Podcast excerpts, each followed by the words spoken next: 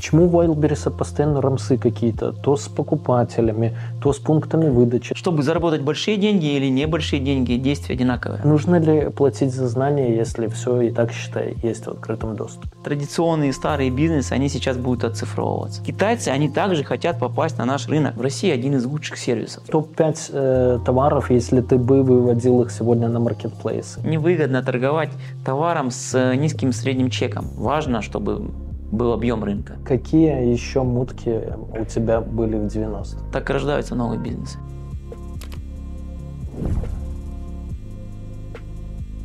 Друзья, привет, новый выпуск Люди Про. И сегодня о бизнесе, бизнесе агрессивном, продажном, но еще при этом и умном, потому что если вы просто кому-то что-то впариваете, это э, ни о чем не говорит, а нужно считать, считать, считать и, наверное, еще раз считать. Да. Поговорим юнит-экономика и все другие аспекты, связанные с умным бизнесом. А, немножко затронем маркетплейсы, Wildberries и вот Евгений Коваленко, агрессивный продажник. Можно так сказать? Ну, я бы не сказал, что я агрессивный продажник, хотя свою карьеру я начинал именно с продаж. Продажи мне нравятся. Мне нравится коммуникация с людьми, мне нравится много общаться с людьми. И вообще мне нравится бизнес. Это как игра.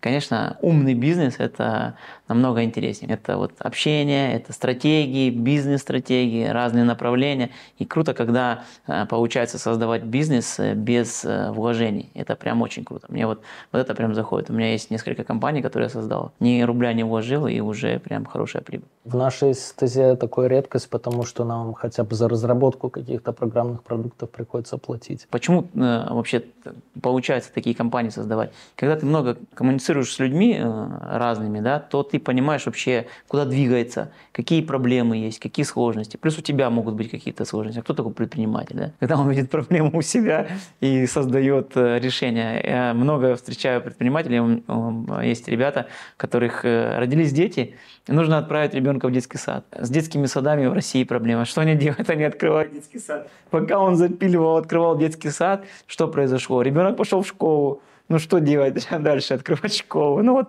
такие истории тоже очень много есть. Университеты открываются. А у нас большинство проектов в холдинге родилось именно из моих каких-то нужд. Да. Что мне не хватает инструмента какого-то на ютубе, допустим, но мы создаем свой. Да, ты создаешь и потом задаешь себе вопрос, а у кого еще такие проблемы есть? Оказывается, ты не один. У тебя была такая проблема, ты ее решил и понял, что такая проблема не у тебя одного. Так и рождаются новые бизнесы.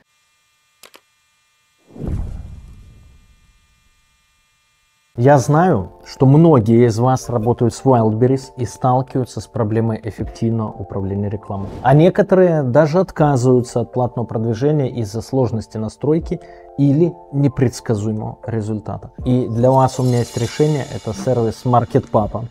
Он помогает увеличить конверсию в заказы и продажи, экономить рекламный бюджет и сократить время на управление рекламой до минимума.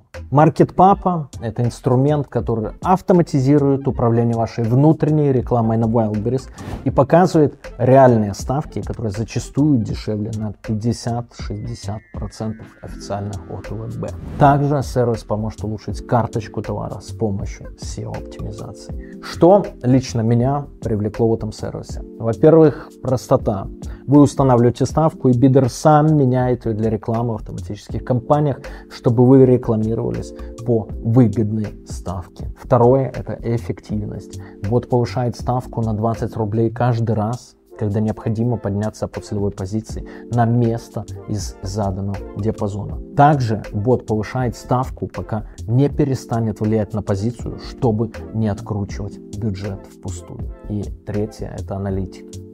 Papa показывает вам подробную статистику, почему ваша ставка может быть нерелевантной и что с этим делать. Также, конечно, хочу отметить безопасность у сервиса Papa, она на высшем уровне, потому что все совместимо с официальной офертой Wildberries. Так что, если хотите улучшить свои продажи на Wildberries, Papa это лучший выбор и только при регистрации по нашей ссылке вы получите 7 бесплатных дней, чтобы опробовать сервис и скидку 15% на любой тариф. Market Papa – ваш инструмент для Wildberries. Ссылка в описании.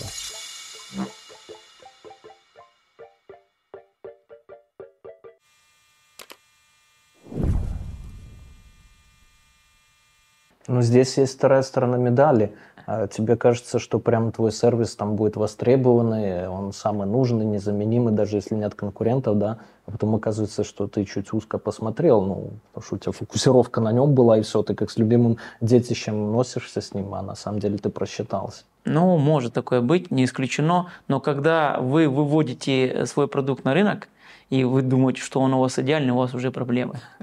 Просто выводишь э, на троечку и погнал, и получаешь обратную связь. Тем самым просто берешь и решаешь свою проблему и открываешь. Как, ну, допустим, у меня есть какая-то бизнес-идея, неважно какая, да, вот у меня сейчас есть бизнес-идея, у меня есть гостиничный бизнес, есть логистический комп... логистическая компания, есть э, производство, фабрика фотообоев Верол. Вот мы торгуем и на Wildberries, и на всех маркетплейсах. Вот, и есть э, HR-компания. И вот все эти компании, они родились из того, что что-то меня наполняло, что-то я решал где-то какую-то проблему. Когда у меня новая какая-то идея рождается, я что делаю? Я просто рассказываю всем свои идеи, просто рассказываю, получаю обратную связь. То есть не жду, когда я там запилю на пятерочку, выведу на рынок, и получается, что я в узкой нише. Но здесь у меня есть определенная стратегия вот, по выводу нового товара, даже если разобраться, да, по выводу категории. Важно, чтобы был объем рынка. Если нет рынка, ну а что там делать вообще на этом рынке? Мне да. тоже пишут постоянно со всякими стартапами, порой неплохими, там некоторые мы подбирали, в некоторые инвестировали. Но я помню показательный пример был, один парень написал с уже готовым сайтом все. Они шар, шерили, получается, доступ YouTube, вот э, семейный есть, типа на 5 человек, да. Он очень деш, дешев, они типа берут один семейный аккаунт и добавляют тебя, меня и так далее по mm-hmm. другим ценам. Вроде как нормально, все работает удобно и быстро, но рынка нет. Ты потратишь на его рекламу, не знаю, там э, месяц-два жизни, да, э, три, там, даже если привлекать кого-то, но рынка нет, ну там заработок 500 долларов в месяц, потолок, все. И да, вот об этом многие забывают. В таких стараться. рынках просто, ну, там не заработаешь. Чтобы заработать большие деньги или небольшие деньги, действия одинаковые абсолютно. При таком количестве действий, ну, зачем вообще, э, зачем вообще это делать? Либо взять элементарно, да, есть э, бизнес, любой бизнес, который мы возьмем, ну, у меня, допустим, есть э, фабрика обоев. У меня есть оптовое направление, есть розничное направление и есть э, marketplace. И вот в 2020 году я когда посмотрел, что у меня а, продажи на маркетплейсах каждый месяц растут x100, э, просто что мне нужно было сделать? Мне ну, нужно X100 было... это ты имеешь в виду с одной трубки до 100 выросло? В два раза. Каждый месяц на, на, в два раза. Каждый месяц мы росли э, в течение года два раза. Просто прирастали, прирастали, прирастали. Каждый месяц просто. И вот за год там вырос. С нуля, конечно, это круто. И мне что нужно было сделать? Я просто говорю своей команде, ребята, вот это опт, вот эта розница, у нас есть направление. Сделайте так, чтобы вы не тянули ресурс бизнеса, чтобы вы не тянули ресурс компании, чтобы вас было незаметно. Если вы выживете, вы останетесь. Если не выживете, ну, значит, э, мы поедем без вас дальше. И мы сфокусировались на маркетплейсах, и на сегодняшний день мы топ-1 в своей категории по продаже фотообоев, интерьерных наклеек. И на Валбересе, и на Озоне. Вот, просто сделали фокус. Направление, допустим, розничное, оно не выжило. Так получилось. Пришла, Почему? пришла спецоперация, самые понятные каналы трафика ушли, но это был Инстаграм. И мы не стали искать, что-то там отрабатывать гипотезы, искать эти каналы. Зачем? Потому что есть легкие пути, они всегда есть. Просто нужно сфокусироваться. Мы сфокусировались на самом важном, и все. И фокус продолжаем держать. Мы растем каждый год. Вот в этом году у нас по плану в пять раз по отношению к тому году вырасти.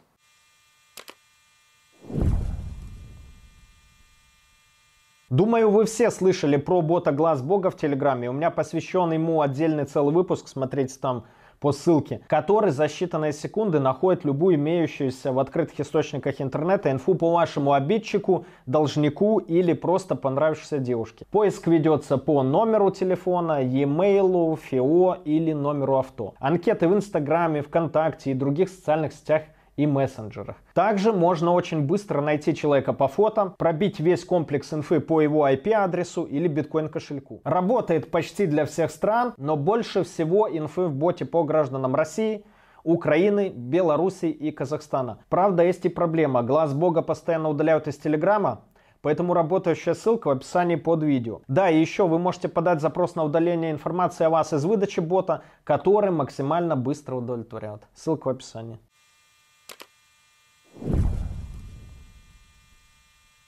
Вот это, кстати, идея, а, что ты говоришь, а, зарабатывая большие бабки и малые, да, ты плюс-минус тратишь одно и то же время она сильно справедлива для работы на международных рынках. Вот у меня есть один бизнес, он в странах СНГ приносит 2 доллара в год с одного юзера. То же самое а, сделанное на Америку и Западную Европу уже 27 долларов. То есть ну, в 14 раз.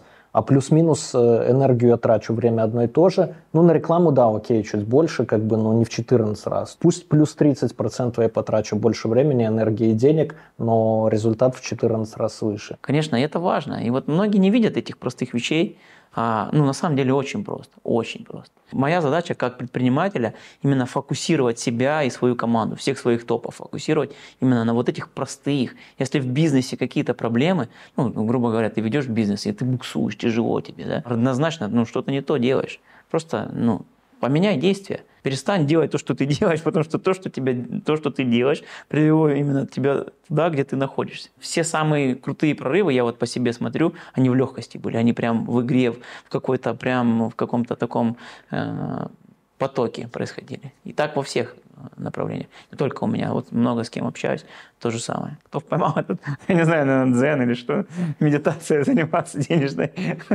Это, наверное, самое прикольное. Ну, это еще, наверное, называется вовремя меняться, потому что ночью смотрел фильм сегодня «Кто убил Блэкбери», очень успешная О, компания, очень фильм. А, прикольный продукт. Э, у некоторых из нас бывали BlackBerry, да, там и почта, и мессенджер, все, что нужно тебе было на то время, но их убил iPhone просто. Они не могли понять, что а, они увидели в презентации, когда Стив, вот, презентуя первый iPhone, он говорил, что у нас клава теперь будет на экране. И они говорили, нет, у нас же клава, у нас же щелчки, у нас же это же круто. Вот, ну и все. То есть не смогли вовремя перестроиться. Так они до последнего упирались. Я тоже смотрел фильм офигенный. Это вот как раз этого года фильм. Да. Да, он обалденный. Я тоже смотрел до последнего упирались, и вот он считал, что все, он звезда, он достиг. А как обычно так и бывает. Это как в спорте. Чем ты э, более профессионально, чем ты более крутой, ну, допустим, в экстремальных видах спорта, да, чем круче ты начинаешь кататься на сноуборде или там на кайте, я вот катаюсь на кайте, тем сильнее травмы. Потому что ты перестаешь чувствовать вот эту вот э, зону страха, ты думаешь, то, что для тебя вот ты сделал какой-то трюк, это становится нормой, и ты это делал уже много раз, и ты просто перестаешь перестаешь э, чувствовать страх же, он еще и защита. Хорошее чувство, его нужно регулярно испытывать. У меня есть еще такое понимание, когда я какие-то новые э, создаю э, бизнесы, какие-то новые стартапы или еще что-то. Если вот страха какого-то нет, то, скорее всего, я не до конца рискую, не до конца иду. Значит, я что-то не дожимаю, потому что все равно должен быть страх. А когда есть страх, тогда что? Адреналин повышается, тогда интереснее. Ну, как по мне, так это прям вдохновляет. А ты веришь а в то, что ну, вот если дело какое-то прям легко идет, легко прям со старта пошло, оно может быть не таким успешным, как вот проблемный ребенок. У меня есть проекты, которые прям, ну, наши флагманы, э, но они не идут, не запускаются вовремя. Ну, проблемы постоянно. Возникают какие-то проблемы, но есть уверенность, что именно они вот будут топ-1. Нет, я в это не верю. Я раньше так думал. У меня были разные проекты. Я и запускал и бакалейное производство, и производство литейное, там, медали мы э, лили. Вот. И везде, где мы буксовали, и направление у меня в бизнесе. То есть одно направление идет, другое не идет. Везде, где мы буксовали, как только я отказывался, и fulfillment у меня был, как только отказывался, все направления, которые должны лететь, они летели. То есть, если ты буксуешь, это как чемодан без ручки. Функцию выполняет свою, но нести неудобно. То же самое с бизнесами. У меня был, было раньше такое убеждение. А, в один какой-то момент я это убеждение поменял. Раньше я думал, вот я сейчас прям напрягусь еще сильнее, и у меня все, пойдет прорыв.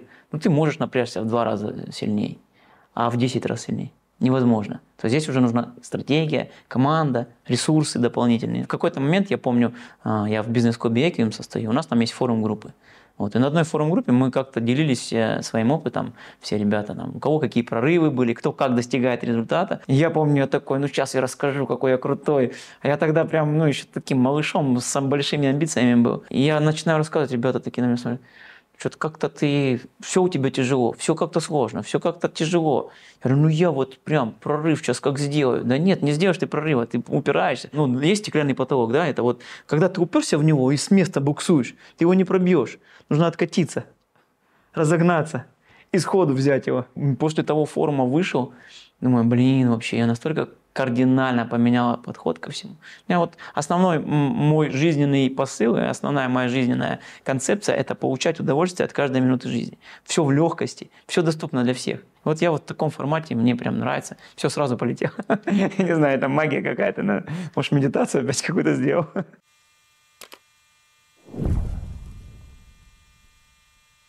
В этом видео не будет рекламы моей книги, потому что она и так отлично продается на сайте, ссылка в описании. Я же расскажу вам о своем другом бизнесе, кэшбэк-сервисе secretdiscounter.com. И если вы что-то покупаете в интернете, а в скором времени и в офлайн магазинах и делаете это не через кэшбэк-сервис, то вы теряете от 50 до 200 долларов ежемесячно. Как выглядит процесс покупки через кэшбэк?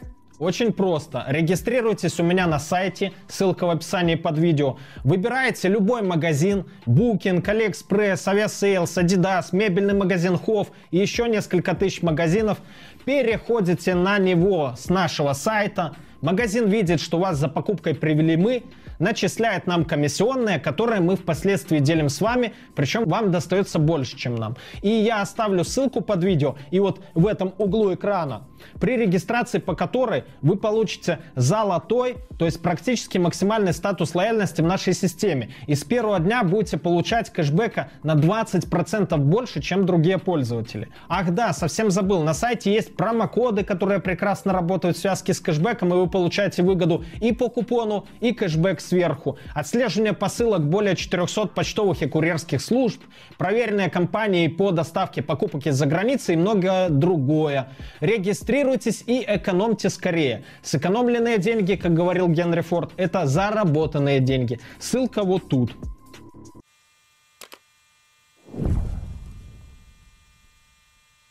форумы и бизнес-клубы, ты сам заговорил об этом. Их много вокруг нас, да, образуется каждый, там, не знаю, успешный стартапер и так далее, какой-то прям, не каждый, но многие, там, наверное, один из 50, какой-то бизнес-клуб вокруг себя или своего там комьюнити, или своего продукта строит. А на слуху, там, не знаю, посмотреть там а, кто Атланты постоянно рекламится, потом вот это Эквиум я видел. Ну, еще ряд всяких, он Портнягин что делает, Клуб 500, О, 500 а, и так далее. Э, что ты можешь сказать вот для бизнеса, они полезны вообще или нет? Очень, очень.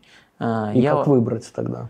Ну смотри, э, любой бизнес-клуб это что? Это окружение. Насколько э, у каждого бизнес-клуба есть своя концепция. Я состою в пяти бизнес-клубах. Да? Каких? Вот, ну давай э, перечислять. У меня есть свой Виролики угу. бизнес-клуб. Как?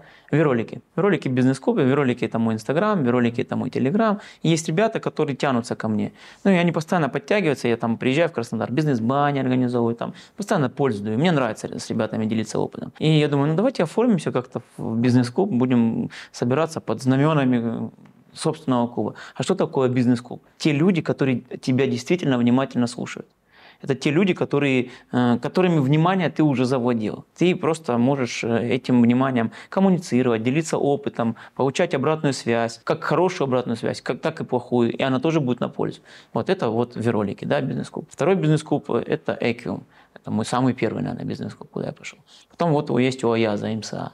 То есть если Эквиум – это состоявшиеся крутые предприниматели, ОАЯ за МСА – это э, малыши про инструменты. То есть если Эквиум – это про то, что уже состоялось, то э, МСА это про инструменты. И мне тоже как нравится. С бизнес-молодостью можно сравнить. Да, да, да. Молодежь. Да. да, это молодежь, которая энергичная. Ты можешь всегда там найти какой-то проект, куда можно проинвестировать. Ты можешь найти там всегда э, какую-то новую э, прикольную идею. И ну, классно, мне нравится. Потом есть э, бизнес-клуб э, Market Ops. Вот, это... Ты тоже там? Да, я тоже там состою. Вот, основатель мой друг и классный бизнес-клуб, прям про маркетплейсы все. Ну, я не знаю, знаешь ты Ивана Чернявского, не знаешь? Концепция клуба – форум. Форум, э, совет, не, не форум, а совет директоров. Форум – это вот в Экиме. Вот. А здесь концепция совет директоров. Ты когда приходишь и рассказываешь, за счет чего вырос ты, и с тобой делятся ребята, за счет чего выросли они. Либо факапами своими делятся. Это тоже полезно. Вот. И есть э, классный бизнес-клуб э, «Миллиарды». «Миллиарды в бане». Мне нравится. Все, у всех разная концепция. И вот если бы кто-то был одинаковый, ну, наверное, я бы сделал выбор куда бы пошел. А так у всех разная концепция, и мне это вполне устраивает. Думаю, может еще куда-нибудь вступить. Я очень коммуникабельный, очень люблю людей, не могу вообще без людей. Там, меня, если выведете в лес, я кайфую от природы, но какое-то время я там побуду, потом все равно вернусь. И коммуникабельность э, позволяет создавать э, новые проекты, что-то новое рождать, создавать. Вот это вот прям прикольно. Мать говорит, ну вот устройся там охранником э, на колбасный завод. Я говорю, «А там грушу повесить можно? Ну, я ночью вот так хватал подушку и думал, что это мешок сахара, и ну, бросал. Проблемы гостиничного бизнеса в России. На каждом этапе нет контроля ключевых показателей. Человек когда развивается? Когда он не боится брать на себя ответственность. Я вообще все детство в селе жил на берегу реки.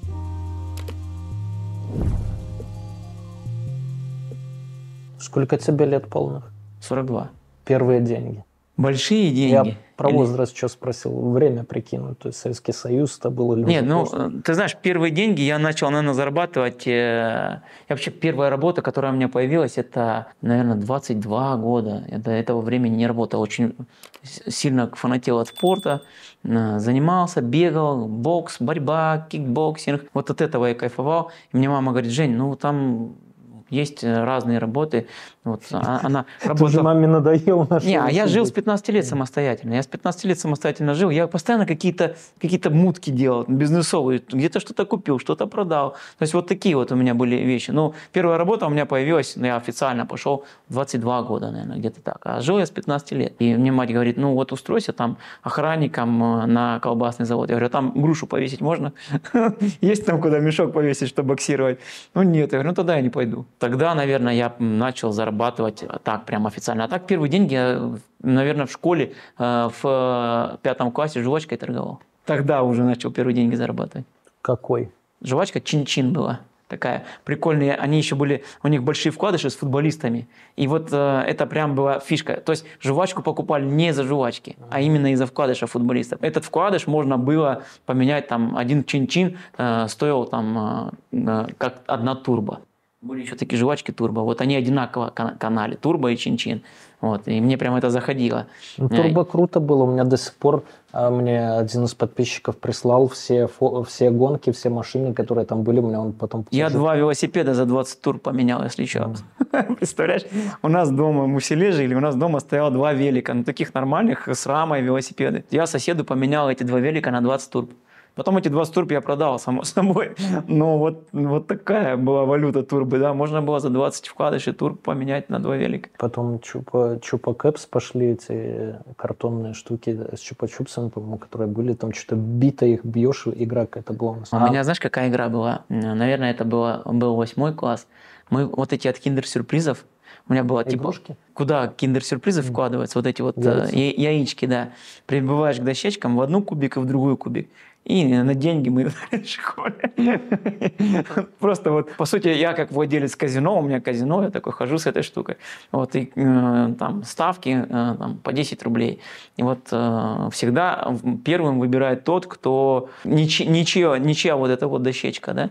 И всегда почему-то проигрывал тот э, ничья дощечка. Не знаю, почему так, всегда так было. И я прям хорошо тогда тоже зарабатывал.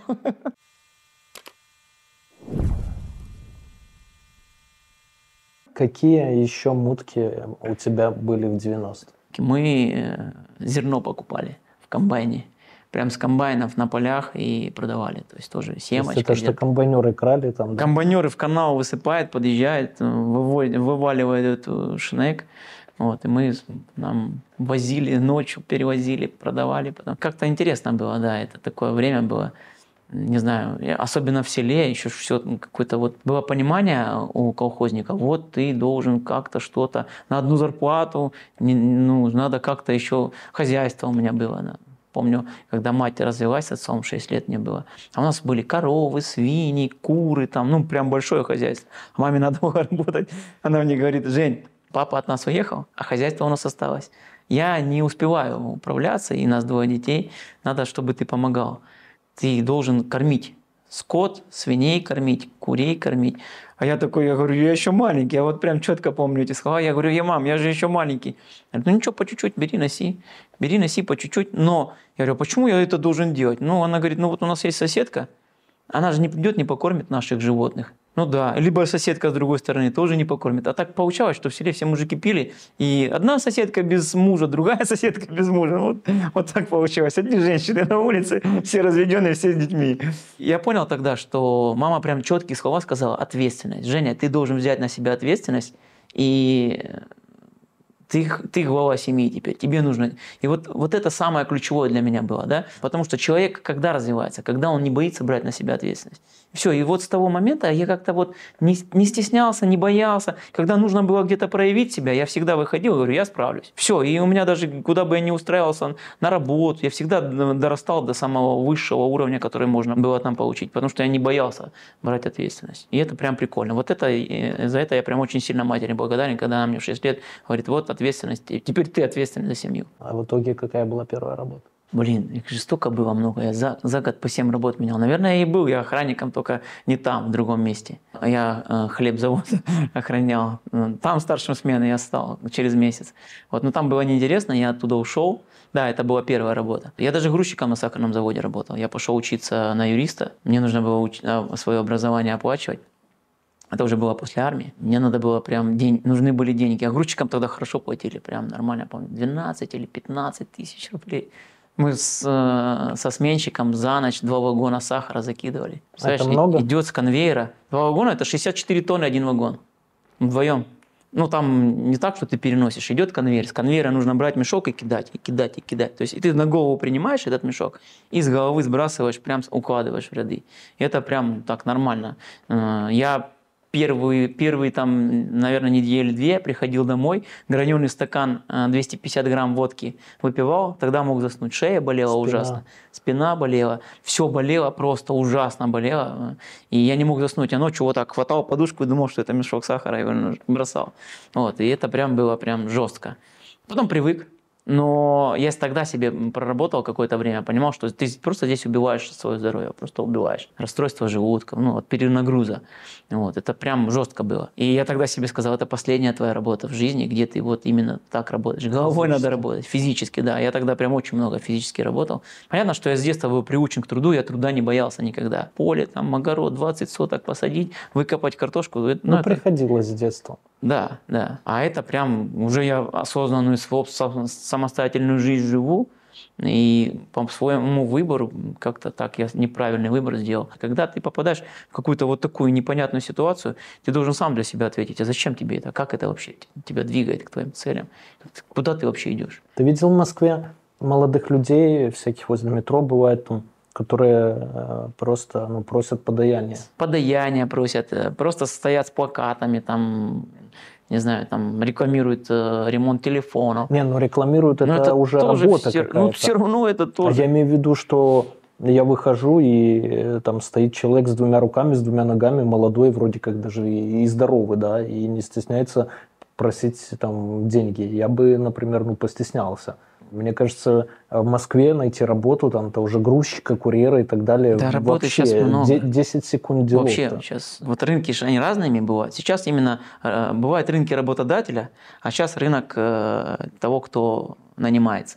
То есть рынок работника, потому что нехватка Хороших специалистов не хватает. Да даже не только хороших, линейного персонала не хватает. Поэтому сейчас вот именно рынок, он поменялся. Через какое-то время я и, и ребятам, которые у меня на фабрике работают, и в разных своих компаниях говорю, ребят, это недолго. Не через какое-то время поменяется. Сейчас включится тот же самый чат GPT. Мы много функций уберем. uh Мы много автоматизируем, оптимизируем. Много всяких вещей. Циклы, они всегда меняются. То есть сейчас такой цикл, потом будет другой цикл. Вот главное, чтобы быть в тренде, мне кажется.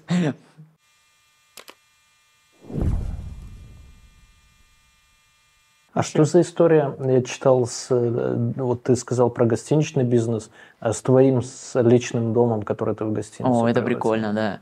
Это прикольно. То есть э, я э, в этом в городе Тимошевске у меня находится гостиница и фабрика находится. Это где, какая область? Это Краснодарский край в Краснодарском крае, и я там, собственно, строил себе дом. Я вообще все детство в селе жил на берегу реки. Потом э, мы переехали в Тимошевск, это вроде районный центр. Какое-то время приходилось в квартире жить, в Краснодаре жить. Потом я понимаю, что мне нравится жить на берегу реки. Я нашел участок на берегу реки, купил его и начал строить дом. Ну, такой дом нормальный, 400 квадратов, хороший большой дом, двухэтажный, с большими комнатами, там одна спальня у меня 55 квадратов немного спален. И потом через какое-то время мы с Дашей, Даша это моя супруга, мы поняли, что ну, мы не хотим свою жизнь именно привязывать к этому месту. Место шикарное просто. Там река, у нас вейк-парк, лебедка, бассейн круглогодичный с э, теплой водичкой, э, баня прямо на берегу стоит, с чаном, витраж прямо из э, э, парной. Ты сидишь, смотришь, любуешься на реку, как ребята катаются. Костровое место, лобное место, где можно посидеть, тоже пообщаться. Прям много вот этих всяких фишечек.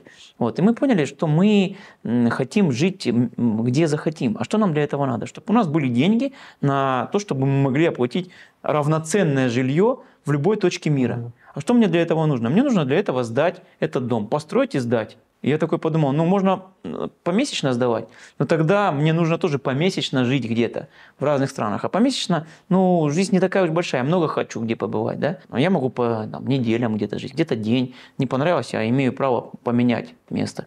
Вот. И мы сделали из этого гостиницу. И она сдается сейчас посуточно, у нее хорошая наполненность, она самая дорогая, она сдается как вилла загородного отдыха. Люди у нас, кто там отдыхает, они постоянно возвращаются. Мы сейчас еще там э, падал теннис строим, ну это со стеками, которые корт, угу. вот, и там прям много-много развлекух. И это прям офигенно. Все, я это, эту гостиницу сдаю, она сама себя строит, окупает, и еще позволяет мне жить, где я захочу. Ну, я вот в Минске такой снимал коттедж, прям такой, ну, примерно как ты говоришь, даже больше по метражу, долларов 800 в месяц я платил. Ну, тогда доллар был еще, 800 в день я платил там на три дня, 2400. 800 в день, да. А 800 в день тогда это как, ну, тысячи полторы, наверное, сейчас ну, примерно. Вот, ну. ну, пусть трешка даже, да, за три дня, вот трешка, тысяча в месяц, э, тысяча в день, ну, как бы. А ты за сколько сдавал? Я сдаю сейчас 55, ну, сейчас еще будем весь, поднимать. Весь да, коттедж, да, да? 55. 55 тысяч э, в день. Ну, 600 долларов. Угу. Вот. Ну, тоже офигенно. В то время, когда, ну, никто так не сдает рядышком. Ну и мы не стремимся дешевле сдавать. Бывает такое, ребята просят, ну там можно у вас там снять, там, да не вопрос, а пришлите цены, там, присылаем 100 тысяч. На праздники у нас ценник там, до сотки долетает. Новый год еще дороже, потому что это прям праздники, там классно. Люди говорят, там нолик, лишний нолик за сутки, такого не может быть. Ну, это кому, кому, кому как, это ж не, недорого, по сути. За то, что ты там имеешь, там, а там много всего, это вообще недорого. Спонсор выпуска нашего сегодняшнего не Wildberries и даже не Bittrex, а все тот же Bitpapa, наши друзья, бот в Телеграме, где можно быстро купить, продать крипту, прямо выходя из телеги, все ссылки в описании.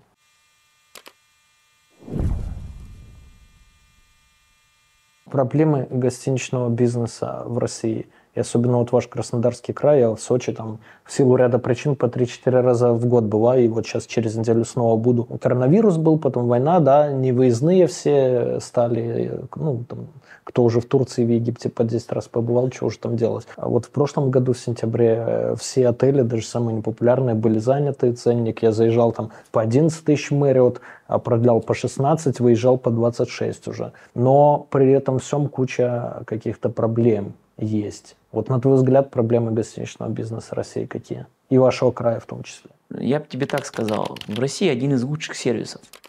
Много же езжу. Да ты что, я один думаю, из... 90% зрителей с тобой нет, не согласятся. Нет, один из лучших, один из лучших сервисов э, именно России. Рестораны, сервис. Ну, рестораны я согласен, в Москве особенно. Гостиницы тоже. Ну, может, я в таких гостиницах mm-hmm. живу, да, но в основном я люблю жить в апартаментах потому что э, это не маленькие там э, комнаты гостиничные, там, пускай даже если это люкс, все равно две комнаты все равно как-то тебя ограничивает. Я люблю больше в апартаментах жить, либо там виллу снимать или еще что-то. Вот. Но все равно гостиничный, гостиничный бизнес в России, он наиболее, э, он лучше, допустим, чем даже тот же самый турецкий. Просто цена огромная. Ну, цена, да, цена огромная. А какие проблемы? Вот все же складывается из деталей, да. Может, цена большая, а там грязно, может быть. Может быть, э, какие-то вот такие мелочи, они не, не учитываются. Это может быть проблема. Кадры могут быть проблемой. То есть, мы представь, э, компания работала, там, выстраивала стратегию, выращивала топов, там, обучала, там, еще что-то. А потом просто горничная пришла, нахамила, вероятность того, что туда вернуться, либо там еще что-то, да, неправильно себя повела как-то, ну, как-то где-то что-то не убрала. Э, туда, что гость вернется в эту гостиницу, ну, минимально. Хотя выстраивалась маркетинговая стратегия, стратегия э, там, привлечения кадров, обучения, брались кредиты на ту же мебель, на ремонт, на, ну, на все, да. И в конечном итоге одна единица простая может запороть. И это не только в гостиничном бизнесе. Эти проблемы э, во всех бизнесах могут быть. Это называется проблема в бизнес-процессах когда не выстроены четкие процессы, на каждом этапе нет контроля ключевых показателей. Это вот и есть проблема самого бизнеса. Это не конкретно гостиничного бизнеса, да, а это в любом бизнесе может быть проблема, потому что что такое бизнес? Да? Это работа с цифрами, работа с показателями, безостановочная. Насколько часто основатели, владельцы бизнеса упускают вот эту финансовую сторону?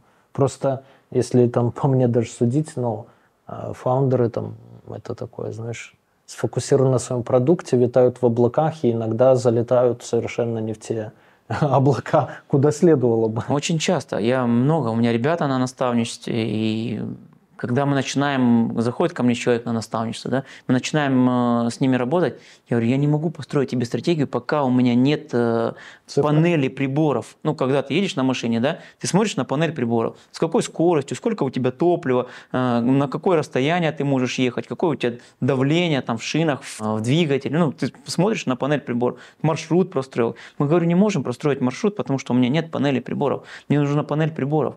И мы начинаем разбираться в цифрах. А как строить стратегию? Если человек приходит и говорит, я вот сейчас сделаю там э, сразу иксы, я понимаю, я могу сделать в любом бизнесе быстро иксы, и в своем тоже, и это классно. Но для начала нам нужно разобраться с исходными данными. То есть нам нужно сразу понять точка А, от чего мы отталкиваемся. А потом все, из этого мы определяем самую э, быстро растущую стратегию, самый легкий путь, и мы начинаем давить на газ, и всегда есть результаты. Всегда есть результат. У меня, у ребят нету такого, чтобы ни у кого не было результата. Стопроцентный результат. Потому что элементарно все просто. Если ты говоришь, э, насколько часто такая проблема есть у людей, очень много, очень много. А, почему так? Потому что у нас мышление у предпринимателя, первое, с чего надо начинать. Вот многие думают, вот бухгалтера надо взять. Мне кажется, бухгалтера можно, можно на удаленке, не, если контролировать цифры. Угу. Понятно, что идея, команда, финансы, э, ну, инвестиции, Продукт. да, это само собой. Но когда ты уже выстраиваешь бизнес-стратегию, бизнес-систему, э, не бухгалтер, я бы в первую очередь взял э, экономиста, особенно если ты не особо силен в цифрах, то лучше взять экономиста. Потому что бухгалтерия – это повторяющиеся действия, это повторяющийся процесс, и он простой. А вот с цифрами разбираться, здесь прям нужно держать руку на пульсе. Элементарно. У меня есть такой один важнейший показатель, чтобы быть лидером. Что нужно э, лидером рынка? Что нужно, какой показатель контролировать? Самую большую рыночную долю или мар... и маржинальность? Объем рынка. Все, все правильно ты сказал. Нужно контролировать объем рынка. Какой объем рынка на сегодняшний день и какой объем рынка от этого рынка забираешь ты и сколько забирают конкуренты. Все. И как только ты потерял этот показатель, скорее всего, ты просто потеряешься потом. А потом, когда к нему вернешься, ты уже не лидер. И вот важно именно мыслить масштабами рынка. Тогда ты будешь понимать вообще, а какую выстраивать стратегию, а какие действия влекут за собой э, захват рынка. Понятно, что лидер рынка, он ну, по всем вот э, историям, по всем э, практикам, которые есть э, в бизнесе, да, это 30% в основной массе.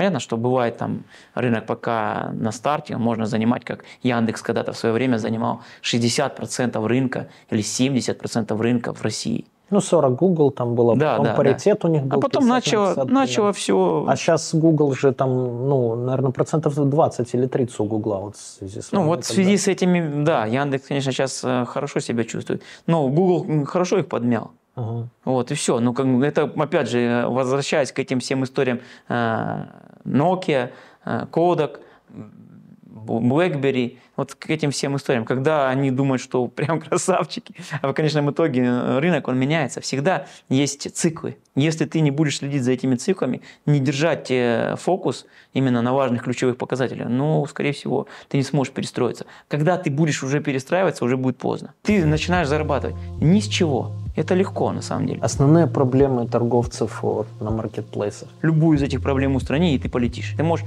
любого разобрать на запчасти и понять. Срока нет, легкие доставки, хороший чек. Но если у тебя нет показателей, то можно и инвесторов привлечь. А как считаешь, после какой суммы уже, в принципе, не нужно зарабатывать?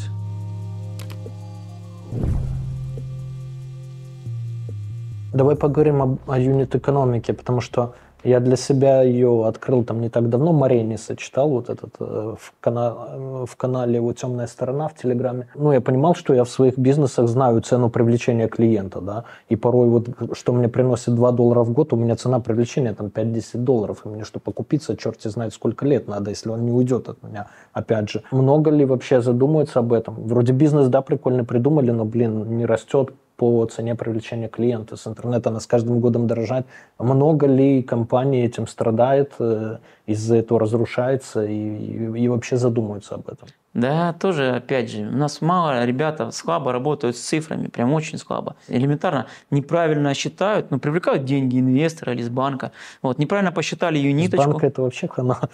Неправильно посчитал юниточку, неправильно э, раскидал свою вообще себестоимость, неправильно посчитал, все. ты вроде бы работаешь, э, ты оборачиваешь деньги, они как-то уходят, как-то приходят. То есть, но в конечном итоге ты уйдешь в минус. Юниточку нужно знать. Почему? Когда ты четко понимаешь, какая какая у тебя рентабельность, какая у тебя прибыль, какая у тебя годовая прибыль, то есть на, на одну позицию сколько ты имеешь, ты знаешь свою точку газа, э, какая у тебя годовая прибыль. Если ты по году делаешь 100, на 100% э, годовых, то по сути ты можешь и по 30% без проблем, и под 40% без проблем привлекать деньги и быстро расти. Потому что если у тебя есть крутая идея, крутая концепция, и ты понимаешь, что она заходит, но тебе не хватает ресурсов, посчитайся. Сядь, посчитайся, и тогда что к тебе придет? К тебе придет уверенность и точка газа. Потому что благодаря этой уверенности ты можешь привлекать любого инвестора. Какой вопрос, э, один из первых вопросов задает инвестор? Покажите мне свою юниточку, покажите мне свои э, ну, я бы смотрел постоянные на объем переменные рынка затраты. первым, наверное. На что? На объем рынка я как инвестор смотрю. Не, если, ну, если, если само деньги собой. вообще здесь... Нет, само собой. Само собой, объем рынка – это важно. Даже если есть объем рынка, все равно ты понимаешь, рынок есть. Ну, допустим, рынок маркетплейсов. Он объемный, объемный. Но в рынке маркетплейсов есть категории товаров. И вот какая-то категория товаров может быть объемная, а какая-то, я не знаю, там, букеты из колбасы. Понимаешь? Ну, вообще нет рынка. Ну, он есть там, не знаю, может, на 23 февраля. Или там печенье с предсказаниями. Ну, прикольно. Классно, идея офигенная. Но он же не объемный, этот рынок. Хорошо, есть объем рынка. Но неправильно посчитанная юнитка, ты просто теряешь бабки. И все. Ты не, не знаешь свою точку роста, ты не знаешь предел риска, и не знаешь, э, э, какой, какую дельту дать на принятие решения тем же самым своим сотрудникам. Потому что ты э, тогда не даешь дельту на принятие решения. И тем самым ты ограничиваешь свою команду принимать решения и ограничиваешь свой бизнес точки роста. Потому что команда – это самая крутая точка роста. И ты не даешь это им, и сам на себя берешь это решение, тянешь на себя. А тем самым ты ограничиваешь свой бизнес, и ты являешься узким горлышком. И Я для помню... этого нужно, нужен экономист, да, если сам с цифрами не дружишь. Ну, если с цифрами нужно, хочешь подружиться, а, а у тебя это слабая сторона, конечно, экономист. Ну и вообще экономист это... Я для себя, когда открыл экономиста в бизнесе, я просто офигел, как можно было вообще бизнес вести без этого всего. Это вообще такой был трэш, конечно. А если и сам дружишь, то все равно, по идее, можешь что-то упустить. Ты можешь быть то есть он как аудитор над тобой. Конечно. Я часто э, в свой бизнес привлекаю аудиторов внешних. Раз в год обязательно какого-нибудь внешнего аудитора я привлекаю. В этом году я э, привлекал компанию заниматься там бизнес-круче. Они финансы тоже э, выстраивают. Это экономист на прокат, грубо говоря. Есть бизнес-круч, нескучные финансы, много разных компаний. Вот, это то, что на слуху. В прошлом э, году тоже там какая-то компания была, мы аудиторов нанимали. И это постоянно нужно делать, постоянно. Потому что твой экономист, он офигенный. У меня классный экономист, прям реально крутой. И она пришла с миллиардной компанией, вот, и ну, ее видение может замылиться. То есть циклы поменялись, еще что-то. Мы просто привлекаем там на три месяца, ребята покопались с отчетами. Даже один показатель какой-то мы раскопали, который нужно контролировать. Один показатель улучшили, это уже может прямо этот показатель очень сильно повлиять на рост э, бизнеса и на смену общей стратегии. Какие мы пока на данное время могли советы извлечь? Да, участие в бизнес-клубах, как а, один из советов, э, иметь экономиста. И финансиста, экономиста. Ну, разница между ними тогда? Да ничего, ничего, никакой. Для меня нету никакой разницы. Экономист, финансист, называйте как хотите. То есть одни и те же цифры считать, что один, что другой. Ну и третье, объем рынка, есть ли деньги вообще в этом рынке, да, и четвертое, маржинальность.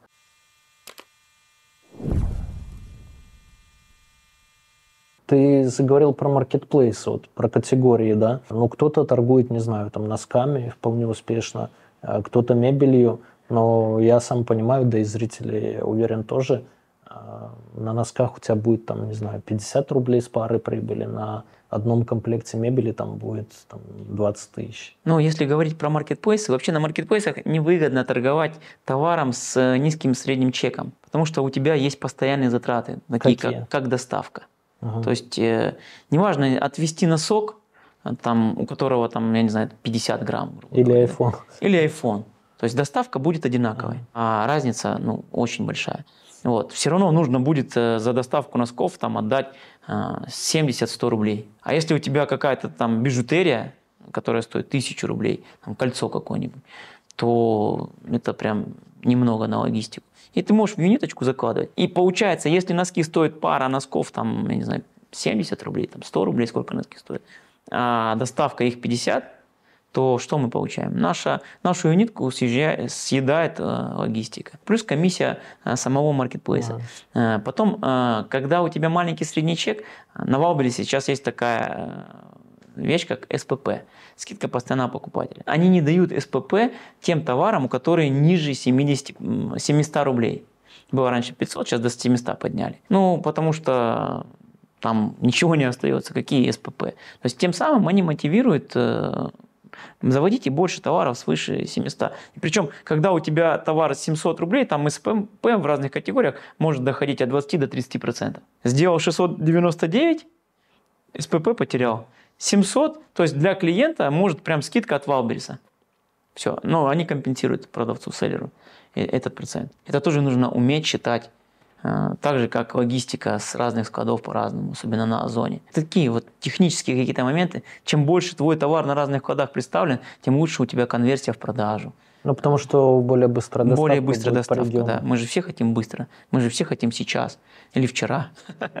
это, это важно. Ну вот Wildberries, Озон, кого мы еще можем выделить? Яндекс.Маркет, да, ну и Сбермаркет. Ну, Сбер, да, это вот четыре А таких. вот давай о перспективах э, каждой из четырех площадок представлено. Мне кажется, самым перспективным на сегодняшний момент выглядит Озон. Почему? Потому что нет бардака. Mm. Озон – это системная компания. Причем на бирже IPO было. На бирже, на IPO, да. Это системная компания. Они очень, очень профессиональные ребята. Очень круто. Нет ошибок вообще никогда. А, Валберис Но при этом это... убыточные все еще. Навряд ли они уже сейчас убыточные. Мне Но кажется, по прошлому, по-моему, году еще были. Там ну, это просто стратег... IPO было там, это, ярдов на Это стратегия такая, то есть как бы тот же самый Uber, он же тоже убыточный. Да. Или эти же каршеринги. Amazon, по-моему, 12 лет был убыточный. Да, да, это стратегия такая. То есть э, любой бизнес, если, а этот бизнес в любой момент можно сделать прибыльным. В любой момент, абсолютно. Я помню в какой-то период жизни в своей э, компании у меня тоже был прям осознанно убыточный, 8 месяцев мы минусили. Но это было осознанно. Я, в люб... я знал, что я в любой момент сделаю компанию, выведу в прибыль. Просто это стратегия развития. А у них же сейчас еще жесткая идет э, перетягивание рынка с Озон Валберис. Озон да. Они прям жестко конкурируют. И это нормально. То есть, ну, представь, был бы кто-нибудь один. Мы бы вообще... Ну, и был вон на Вайлдберрис сколько лет, считай, в одиночестве городом был. Ну, ну плюс-минус. Тогда и цены были выше, и все было выше. И для конечного потребителя, и для селлера. Ну, все равно раньше было э, старт самый крутой, это был 20 год, это когда только заходили селлеры. Тогда было прям намного легче. Но не бывает же так, что всегда легче. Все заходят потихонечку, стратегии всегда меняются. Главное, чтобы именно были соблюдены самые основные показатели, концепция, вот то, о чем мы с тобой проговорили. Объем рынка, команда и деньги были. Вот. А стратегия меняется. Но какое-то время назад на Валберсе работали выкупы. Очень круто работает. Самовыкупы? Самовыкупы, да. Ты, рейтинг, отзывы? Да, ты просто выкупаешь, делаешь себе отзывы, делаешь себе рейтинг, товар говно, ничего не знаю, все нормально, вот отзывы посмотрите, все хорошо продается, поднимается вверх. Сейчас это не работает. Другие Почему? стратегии. Ну все, Валберис штрафует за это. Mm. И может забанить. Так, а как он понимает, что это я сам? А это алгоритмы, это алгоритмы. Понятно, что ты не сможешь, там же выкупались не на, не на 10 тысяч, там же выкупались на миллионы, просто реально на несколько миллионов выкупы были. Ты поднимался, поднимался. Это как э, вливать деньги в маркетинг. Угу. То есть, если неважно, сколько, сколько стоит маркетинг, если он окупается. Вот здесь то же самое. Неважно, сколько это стоит, если оно окупается. Вот и все. И сейчас уже все, алгоритм поменялся. Как только ты начнешь резко выкупаться, тебя могут забанить, кабинет поставить, э, вообще могут вообще на забанить. Проверку. Да, на проверку, оштрафуют тебя, еще и забанят кабинет. И все, что ты делал, развивал, может просто накрыться. Почему у Wildberries постоянно рамсы какие-то? То с покупателями, то с пунктами выдачи, то с собственными сотрудниками. Неужели, имея там у этой, как ее, на Б фамилии? Бакальчук. Бакальчук, да. 7 а миллиардов личного состояния, там из года в год, да, может уже и больше, и 10. Ну, неужели так трудно наладить какую-то нормальную такую взаимовыгодную работу? Неужели Да, нужно это- всех это- ущемлять постоянно? Или это на самом деле все просто, все просто. Нет, это не бизнес по-русски, это просто стратегия лидера. Они выбрали такую стратегию, они быстро бегут, быстро прям. И когда ты быстро едешь, ты не замечаешь э, по сторонам, не особо сильно не смотришь. На, когда ты на большой И скорости, задеваешь грузовик зеркалом. ты фигачишь просто. Они фигачат на больших скоростях. От того, что большая скорость, бизнес-процессы хромают. Просто хромают бизнес-процессы. Но когда ты в растущем рынке, твоя задача быстро бежать. Когда ты добежишь, потом ты вернешься и настроишь бизнес-процессы. Это такая стратегия. Потому что никогда бизнес-процессы не э, идут вместе с развитием. Всегда бизнес-процессы будут отставать. И у них такая стратегия лидера. Они работают на захват рынка. Но есть другая компания, противоположная, Озон. Это системная компания, которая идет по бизнес-процессам, по регламентам. Но они не так медленнее. быстро. А, не- Да, они не так быстро, но они уверенно идут. И если Валберис в какой-то момент не остановится и не наведет порядок, то клиент уйдет. Потихонечку идет. Видишь, ты даже говоришь про это. Ну, я в Озоне, жена в Да. Вайлберисе. Вот. Ты про это говоришь, что Озон. И ты знаешь проблему Валбериса, знаешь, что Озон красавчики. Я тоже про это знаю. И мы же не одни такие. Тем не менее, не привозите лего в порванных коробках, перемотанных скотчем. много хейтят, много негативных отзывов. Но тем не менее с ними работают. Они делают объем рынка. Дешевизна еще. дешевле, э, больше покупателей все равно, больше рынок у них. Но это временно. Это Мгм. для меня, как э, производителя, как э, продавца, мне хорошо, что есть две площадки, потому что ну, сложно работать в одной зоне риска. Ну, сейчас, не дай бог, что-нибудь с ними случится. Уйдет самый важный крупный канал. Это все, это неправильно. То есть единица враг, враг бизнесу, враг всему развитию. Это То примерно диверсифицировать все-таки, да, каналы Однозначно. дистрибуции. Однозначно, да. Модель бизнеса, когда работает с одним ключевым клиентом, поставщ- э, поставляет товар свой, она прям вообще неустойчивая. Когда у тебя много, вот есть у меня логистическая компания, да, мы больше тысячи селлеров обслуживаем. Если кто-то один отвалится, ну, я не почувствую. А если начнут постепенно отвалиться, то что я? Я замечу. И я изменюсь. Я перестрою свою стратегию. Значит, у меня где-то будет провал, где-то будет ошибка. Мне нужно будет просто устранить. Ну, чтобы этого не случилось, у меня есть определенные показатели, которые отвечают э, за то, чтобы был постоянный хороший NPS. Тот же самый NPS мы замеряем.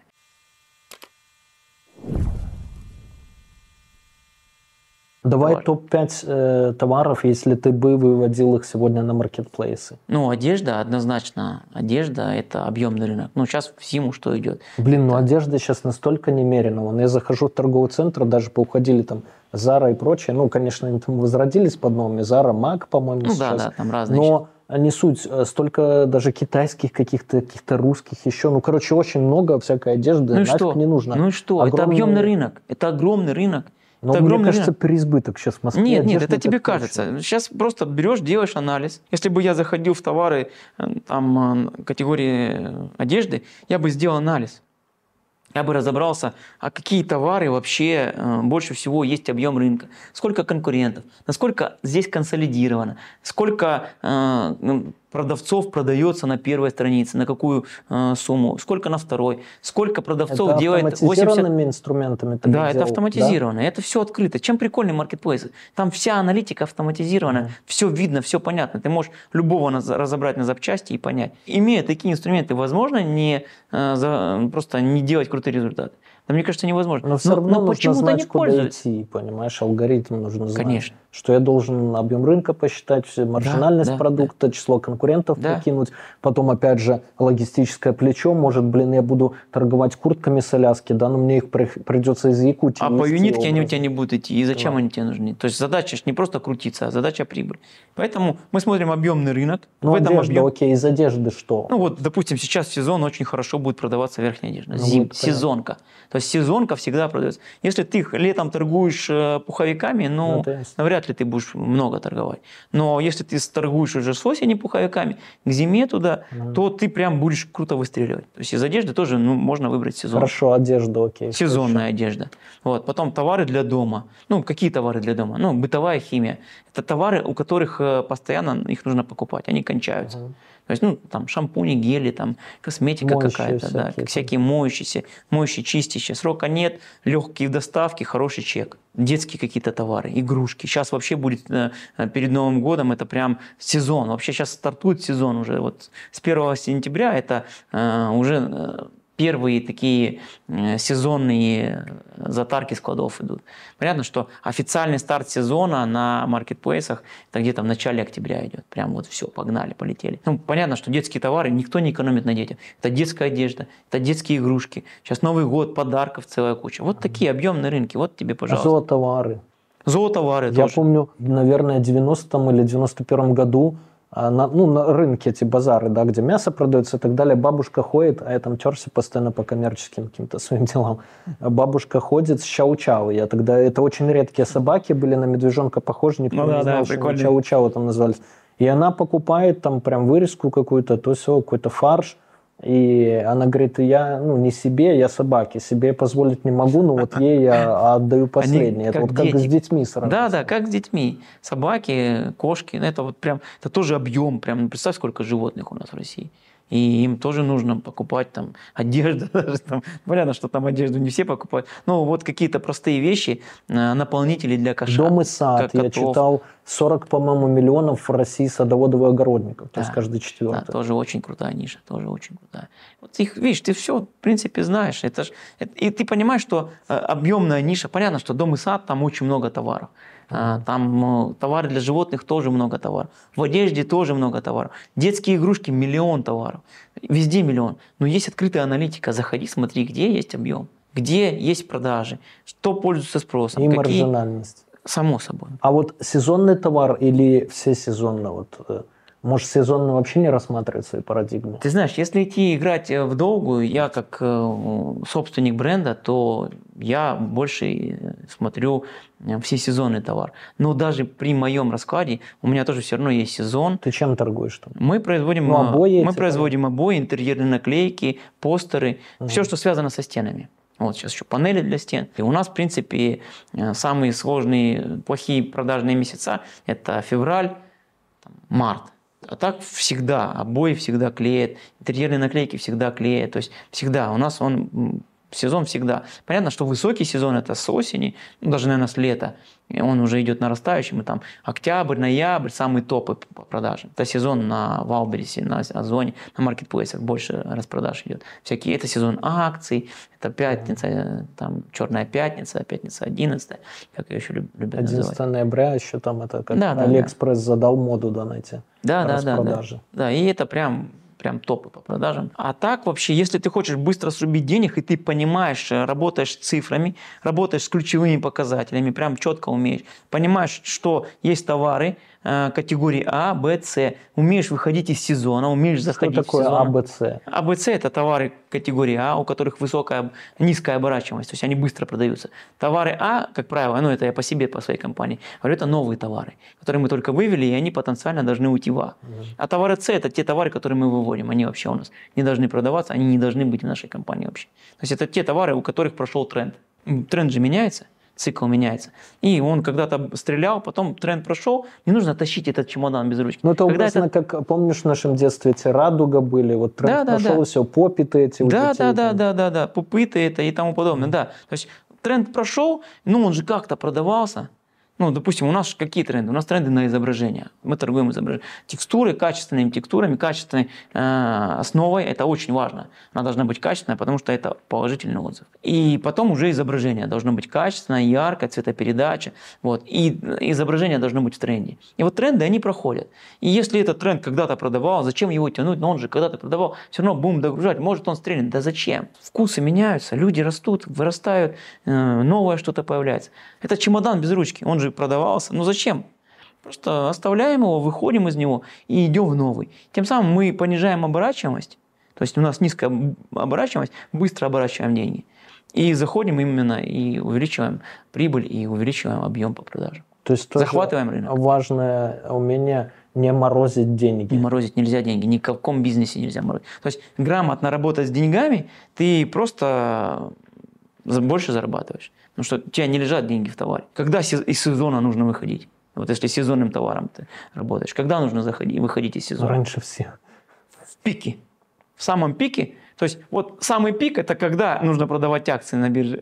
Ну как в этом, да, как в BlackBerry. Да. Был такой сельский дурачок там у них, а в итоге там самым богатым из них и ушел. Да. Вот. Его, его, по сути, оскорбили, выгнали там. Он, а, ну ладно, взял на пике, продался. Потом, потому что с пика все пошло вниз, все начинают выходить, выходить, ты уже не зарабатываешь. А так ты в пике ну, прям уже начинаешь потихонечку выходить, и ты выйдешь на свой показатель, тот, который... на. Но если ты остался с товаром, то что? Это минус. Это минусит тебя, твою прибыль, потому что у тебя есть деньги, там 10 миллионов в товаре. А у тебя есть товары категории А, которые продаются хорошо. И что тебе нужно? Тебе нужно привлекать другие деньги. Вместо того, чтобы эти, э, от этого товара избавиться даже в ноль, иногда выгоднее даже в минус продать, чтобы э, работать с тем товаром, который принесет тебе доход. И это очень важно. Это просто все на самом деле. Но я вижу постоянно, постоянно эти ошибки. Ребята просто не фокусируются на самом важном. То есть распыляются везде, там, сям, туда-сюда. Знаешь, есть выражение такое. Вот, и все в конечном итоге получается сложности.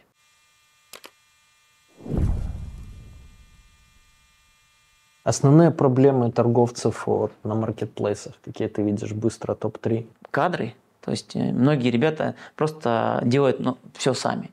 То есть не, не развивают команду, не выстраивают команду, не выстраивают бизнес-процессы. Много знаю селлеров, которые он сам там работает и еще там с ассистентом, и все. И есть, жен, ну, или с женой. Да, или с женой. И это прям ну, точка роста. Это реально точка роста. Набери крутую команду, сам э, отвечай за ключевые показатели, следи за ними, прям контроль их и раздавай задачи команде.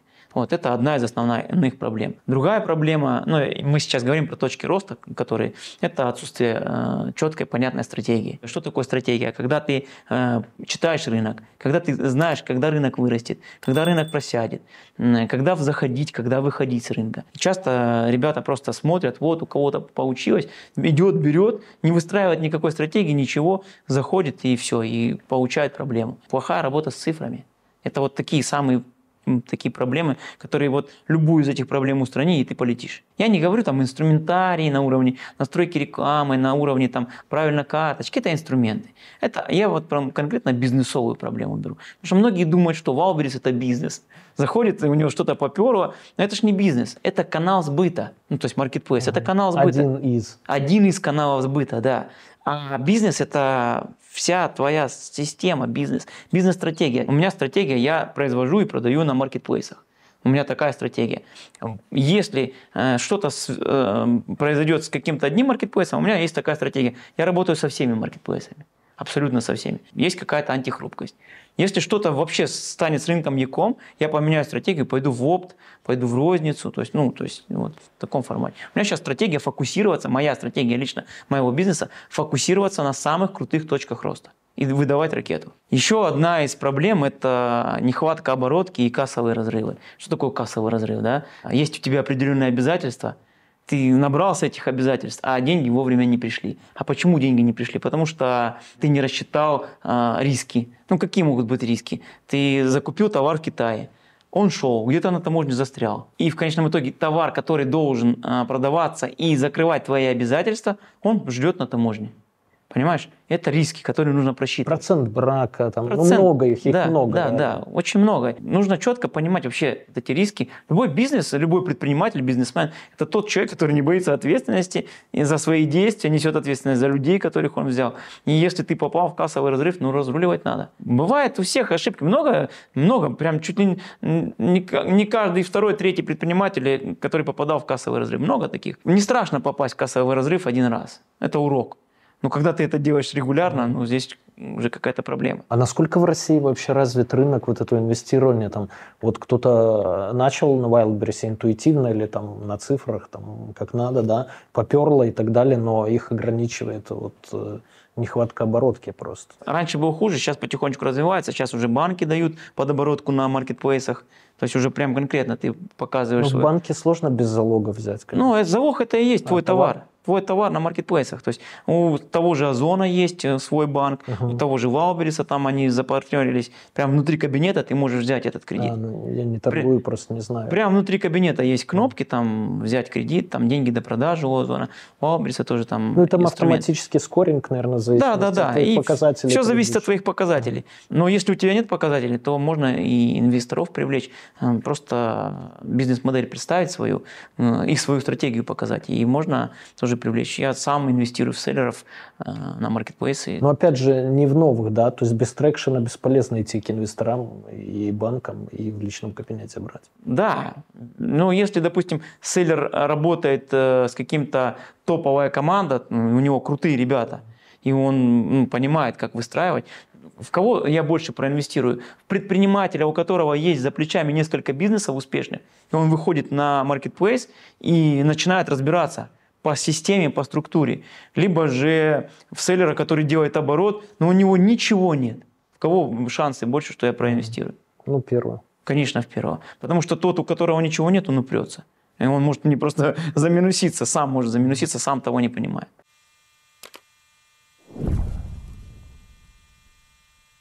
Пять бизнесов, которые бы ты открывал сегодня вот с целью заработать. Вот у нас многие молодые даже люди смотрят, да, с разным числом денег. Вот прям давай представим, что у тебя в кармане, там, не знаю, а, тысяча долларов.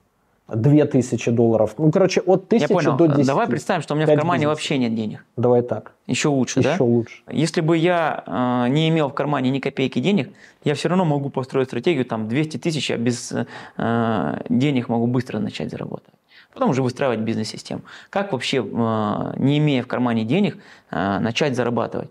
Просто ты должен понять, я бы на посреднических, то есть сводить одних с другими, имея Круто. свою комиссию, и иногда зарабатывая гораздо больше. Вот у меня так по жизни было. Я что-то продавал чужое, да, чужое дефицитное, высокомаржинальное. И я помню всегда, ну, правда, это незаконные товары были, но не суть. На посреднических услугах всегда зарабатывал в два, в три раза больше производителя. Вот я бы вот, так действовал. Вот, пожалуйста. То есть, э, как вообще понять, э, куда двигаться вот в данный момент, вот в данную минуту, если у тебя нет денег. И многие говорят, невозможно построить бизнеса без стартового капитала. Невозможно. Ну смотри, для примера, у меня есть логистическая компания, Веролики Карго, да? Я не потратил ни копейки денег, чтобы создать эту компанию. Сейчас у меня 9 складов по России. Мы возим а, на все ключевые, со всех ключевых городов а, на все ключевые склады маркетплейса. И сейчас мы уже э, делаем коллаборации и возим по всему миру. Ни копейки денег, понимаешь? Это просто была у меня проблема. Я ее решил, свою проблему, и понял, что эта проблема не у меня одного. То есть, если бы у меня не было денег, я бы что сделал? Я бы определил, какие сейчас рынки самые быстро растущие. Прям очень быстро растущие. На любом быстро растущем рынке есть проблема. И он еще просто не консолидировался. Там очень много свободных мест. И что мне нужно? Мне нужно быть в этом рынке. А как мне быть в этом рынке, если у меня нет денег, я не в этом рынке? У каждого рынка есть коммуникация. То есть мне нужно просто закоммуницировать с теми ребятами, которые в этом рынке. С продавцами, с продавцами, доставщиками. Да, с доставщиками. И просто слушать. Просто внимательно смотреть. У меня есть определенное количество чатов, которые обязательно к прочтению. Я просто читаю, смотрю, смотрю, смотрю и вижу, что вопрос один и тот же повторяется. Всегда у всех. Всегда у всех. Регулярно. Что мне нужно сделать? Решить эту проблему. Элементарно. Мне нужно взять, найти того, кто э, может этот вопрос решить. Но он не понимает, что вот здесь есть э, рынок. И просто свести то, что и так должно соединиться, но только я делаю это быстрее всех. И ты начинаешь зарабатывать. Ни с чего. Это легко, на самом деле, это легко. Просто здесь э, именно важно это понимать, это мышление уже. Это, наверное, больше мышления, каких-то проработок, много стратегий. Я же не всегда так мыслил. Я много факапных бизнесов, очень много. Вот. Ну и, собственно, через какое-то время ты начинаешь понимать. Итак, топ-5. Что бы ты открыл сегодня? Без денег или с деньгами? Ну, до 10 тысяч долларов будем считать, что это почти ну, без да, денег. Давай так, давай так. Если э, до 10 тысяч долларов, куда бы я сейчас пошел? Э, первое, растущий рынок у нас маркетплейсы, э, я бы сюда однозначно пошел. То есть все еще растущий, ты растущий, не считаешь, что он конечно. насыщен? Нет, нет, нет, это большое На сколько процентов тогда он насыщен, по-твоему? Да, еще он будет расти года 4-5 у нас, он еще будет расти. Хорошо, маркетплейсы. Это, то есть я бы пошел в маркетплейсы сразу вообще. Определился бы с категорией.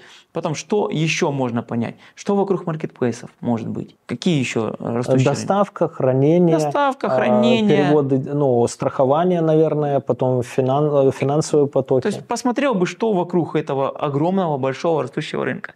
Дальше посмотрел, какие еще есть растущие рынки. Сейчас очень круто растут рынки вот всякие инфобиза. Сюда бы тоже пошел. Потому что здесь прям интересная тоже ниша. Тоже очень круто растет. И здесь тоже много всяких проблем.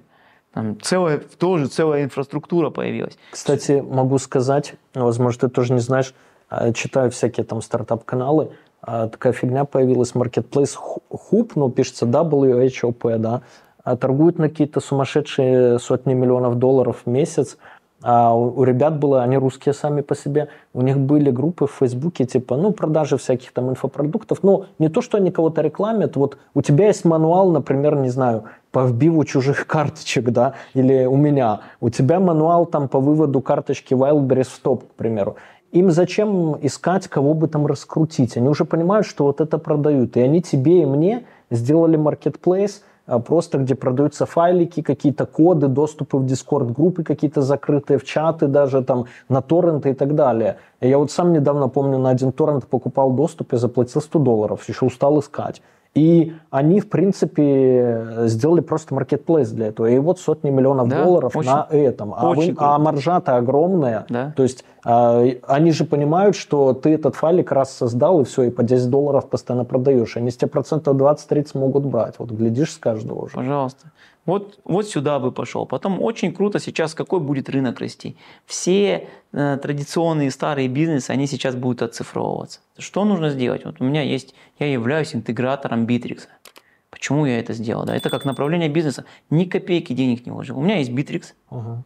Я пользуюсь им, мы прям задроты Битрикса. Ну, устанавливаешь другим, да? Да, я просто продаю его, даже не устанавливаю, я его продаю, помогаю, рассказываю, как у меня устроено. А. И вот, пожалуйста, то есть, ну, это элементарно, да? Э, не нужно даже денег вкладывать. Но это Кстати, как сервис, это просто какой-то сервисный бизнес бы тоже придумал. Кстати, Понимаешь? Э, я вот по кэшбэку, там, по купонникам с этими связан с партнерскими программами, и а, есть партнерки, тот же Касперский, к примеру, или Shutterstock, ну, цифровые продукты, они дают тебе, вот как продавцу, по 70% комиссии. Причем 70% тебе чистыми, там, от э, образно там, 10 долларов капает, да, а им остается 30, но это с затратником, это грязными. Это разработка, налоги, офисы, зарплаты, взятки и, и образно, да, и все такое. То есть, а ты ничего не делая, вот в принципе без денег. То есть ты сделал сайт образно какой-то по его пропихнул, продавай антивирусы 70% с каждого. То есть это вообще изи money. Ну, не такие изи, надо потрудиться, но зато он может кормить тебя там 5-10 лет пассивный доход. Да, да, да. Что еще, куда бы еще пошел? Пошел бы какое-то импортозамещение. Понятно, что у нас вот это сейчас проблема, и эта проблема еще будет долго стоять, потому что Судя нехватка, по всему, да. нехватка оборудования сейчас начинается. У меня у самого производства я вижу прям какие проблемы с оборудованием. У меня прям японские все станки стоят, мне не хватает запчастей, не хватает каких-то вещей. И по сути, я что могу сделать? Я могу поехать в Китай, договориться без денег можно договориться без денег с китайцами, то есть представлять их интересы в России, тем самым зарабатывать. Китайцы, они также хотят попасть на наш рынок. И они с удовольствием ищут тех, кто их соединит, скоммуницирует. То есть все. Моя задача быть максимально коммуникабельным, видеть узкие горушки в бизнесе, устранять их и зарабатывать. Вот моя такая стратегия. Ну, плюс сервисное обслуживание, ремонт. Да, да, да. Вот какие-то вот такие вот вещи, которые, которые нужны людям, которые можно автоматизировать как-то. Нажать, точ... Ну, которые имеют точку газа. С китайцами прям я бы прям коллабу делал нормально. Я сейчас, собственно, и много сейчас с Китаем прям туда погружаюсь, туда интересное направление. Топ-5 качеств предпринимателя, на твой взгляд? Коммуникабельность, настойчивость, угу. закон действия, ответственность. Это что значит закон действия? Просто берем и делаем. Угу. То есть мы все, а, любой предприниматель, даже не предприниматель, много людей э, знают всего. Но почему-то идут дальше, учиться, учиться, угу. учиться, учиться. Зачем? Просто внедряй то, что ты знаешь. Для того, чтобы внедрять, нужно просто действовать. Просто берешь и действуешь. Идешь, делаешь определенный набор действий, которые уже люди, которые достигли результата, они эти же действия делали. Просто берешь модель, моделируешь и делаешь, делаешь, делаешь. Все. То есть коммуникабельность, настойчивость, закон действия. Ответственность, ну и, наверное, целеустремленность. Не бояться э, ставить перед собой большие цели. А самое важное из этих пяти? Коммуникабельность. Коммуникабельность. Самая крутая вещь – это коммуникабельность. Я бы ответил, если бы у меня спросили, я бы а, ответил, наверное, настойчивость, упорство. Это тоже важно. Но если ты говоришь про самое важное, то это коммуникабельность. Потому что я могу не иметь настойчивость, я не могу иметь упорство. Но я закоммуницирую с теми людьми, у которых это есть. Угу. Понимаешь? И все. Что такое коммуникабельность? Это когда перед тобой открыты ресурсы всего мира. Вот это самое крутое. Это самая вышка из того, что может быть.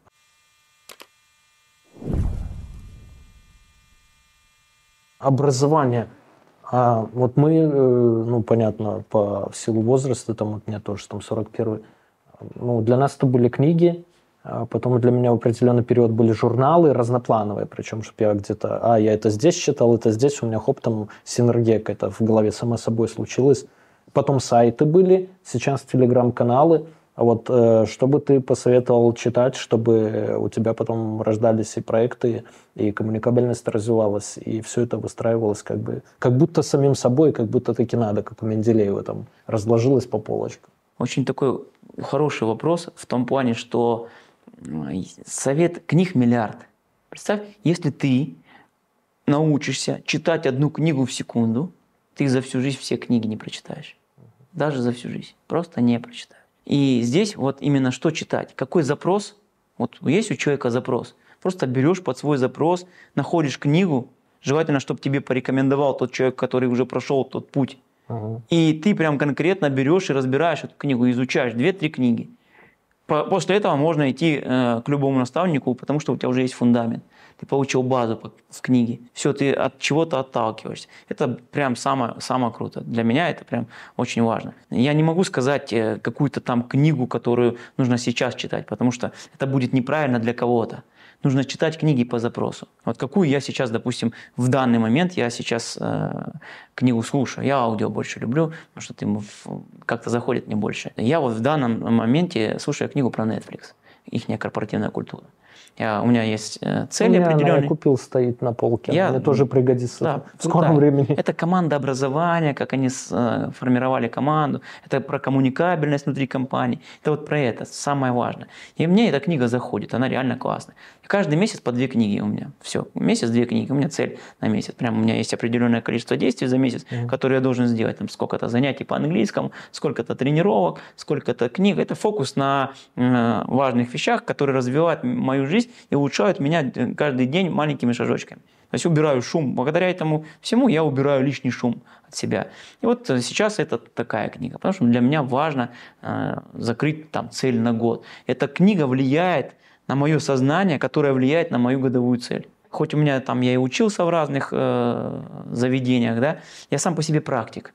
Все, чему я учился, я уже работал и поучал в разных компаниях, я на разных должностях работал, менял много работ. Помню, мама говорит, Жень, а это еще советских, э, у меня мама наша еще советская закалка. Ты столько много меняешь работ, тебя не возьмут потом ни на одну работу. Тебя много. Я говорю, так это же наоборот классно. У меня огромный опыт. Меня наоборот берут на любую другую работу, потому что я там чему-то научился, там чему-то научился, там, там, там. В конечном итоге я открыл бизнес. Потому что я уже полностью его знаю, как это все строится, как все делается. Это вот, по сути, самый лучший университет. А вот ты про телеграм-каналы сказал. То есть у меня есть по папочкам. Кстати, в телеге на днях увидел, удобная функция появилась. Ну, во-первых, папки, да, то есть ты объединяешь чаты, у меня есть чат там сотрудники, разрабы, там, не знаю, бизнес-партнеры, друзья. И есть э, конкретно прям тематические стартапы, research стартапов, там еще что-то. Можно поделиться папкой прям. Я взял э, прям папкой, где у меня там 10 каналов про стартапы, и с тобой поделился. Вот очень прикольно. То есть ты вверху вот делаешь папочки, там да. много всяких чатов, да. и прям папкой делишься? Да. Вот я увидел Прикольно. недавно, буквально дня три назад. Супер. И, и прям все мои каналы ты в, в одно движение добавляешь их к себе. У тебя даже папка также называется. Ну, ты можешь ее переименовать, ну, прям Прикольно. Э, десяток Вообще каналов. Огонь. Мне нравится. Со мной сложно, наверное, будет поделиться папкой, потому что они у меня уже все слоты заняты. У меня хоть и премиальные, но все равно все сходы заняты. Но прикольно, очень круто, не знал. это прям огонь. Телеграм красавчик, мне нравится это, этот мессенджер.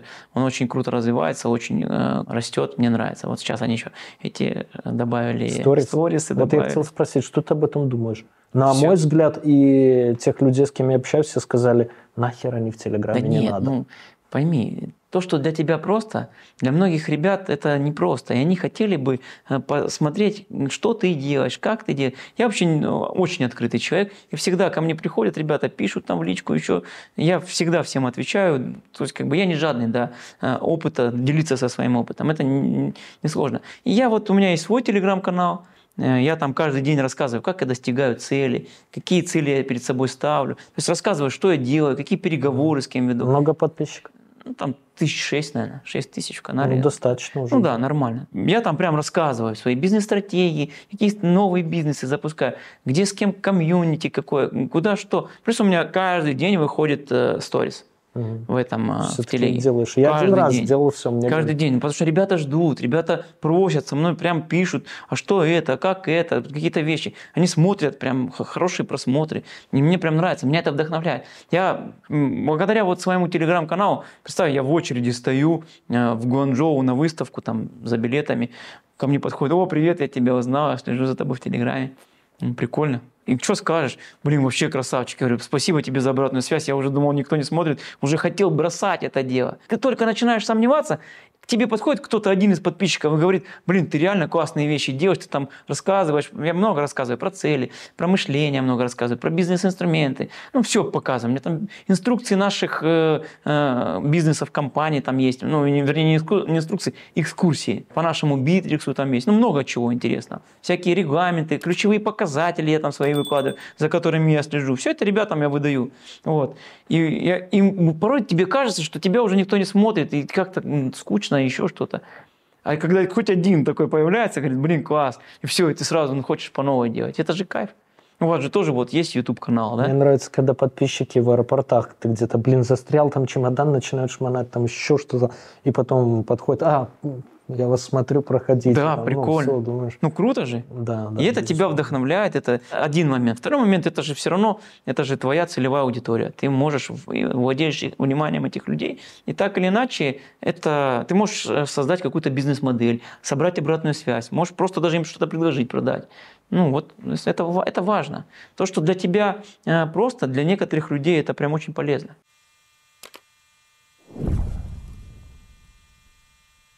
Бизнесы, с которых ты зарабатываешь сейчас. А у меня нет убыточных бизнесов. А я не спрашивал, убыточная или нет. Я понял. В целом, Со всех, в целом э, какими это занимаешься? Верол, это компания Верол, фабрика красивых обоев, э, все, все, что с, с концепцией стен, товары для стен. Это логистика Веролики Карго, это гостиница э, Ну, вот это Веролики. Веролики Хом, да. Ты это... все называешь виролики? Веролики это мой личный бренд. Виролики. Веролики, да. А что это означает? Велики, ролики. Я сам по себе А. очень энергичный человек А, и занимаюсь м, Шило большим количеством спорта. Да, и мне прям нравится. Я такой создал бренд, он все запатентовал. Я кайфую от него, с его названия. Вот он. велики, ролики, спортивный какой-то, экстремальный, легкий, веселый, ну прикольный. И гостиница. Гостиница Веролики Хом. А, нет, еще HR. HR-компания, мы занимаемся Обои, подбором персонала. логистика. Обои, логистика, гостиничный бизнес и HR-компания. Ну и это по Битриксу там, или это ты не Э, Это, рассматриваешь? ну, это не, не бизнес, это, это пассивы, там их, этих пассивов еще там штук 10 разных. Плюс инвестиционные какие-то проекты, там еще, ну, может больше, может 15 разных там инвестиционных вещей. Это прям вот, вот активные. Пассивы, они там сами по себе. И это даже пассивы, потому что я нигде не в операционке. Я здесь больше, э, моя основная задача это фокусировать команду на самые крутые точки роста. Каждую неделю я с каждым э, руководителем проекта встречаюсь по часу, по полтора раз в неделю.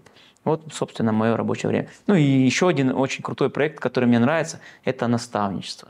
Я помогаю ребятам через наставничество э, достигать тех результатов, которые они хотят. И это прям я от этого кайфую. Я прям делюсь теми своими результатами, своим опытом, который у меня собрался за эти года ведения бизнеса. И прям меня это вдохновляет. Перестань вдохновлять, перестану заниматься. Ну, это такое, это не, не скажу, что там про деньги. Вот, это прям под, про отдавать. А какой из них самый любимый? Верол. Это фабрика, которой я посвятил 15 лет. Это прям, я не знаю, оно вдохновляет. Это прям вот мы делаем такие офигенные вещи, которые, ну, представляешь, Ну, я не видел, бесшовные, я посмотрю потом. Может, пару постеров закажем. бесшовные, бесшовные обои на мраморной, на, основа флизелин, мраморная штукатурка. Они нанесены красивые изображения. И это все, вот знаешь, как ты представляешь обои метровые, да? А это все одно полотно во всю стену раскатывается. Вот это вот такие вещи делаем. Просто метровые обои, очень красивые, так, на, на- на красивых текстурах. Вот эти вот всякие вещи мы делаем. Что мне нравится, то что мы улучшаем жилье людей. То есть ты несешь колоссальнейшую пользу людям. Это прям кайф. Вот это меня вдохновляет. Логистика тоже меня вдохновляет. Ну, все проекты мне прям нравятся, потому что они все отражают э, какое-то решение и пользу для людей. Прям все направления прям дают пользу.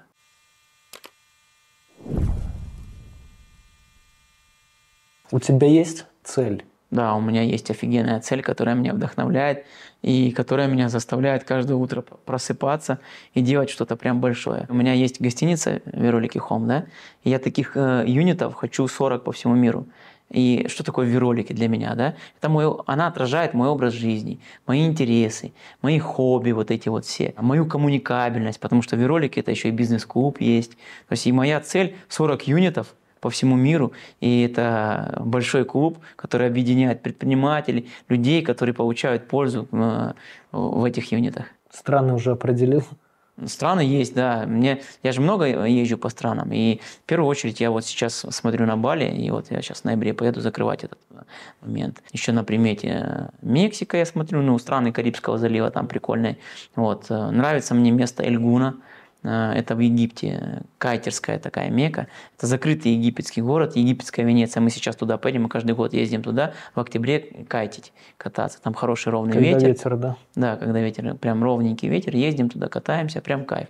Вот и те страны, где мне прям комфортно. Почему Бали, да? Потому что там уровень счастья высокий. Прям люди счастливые, улыбаются.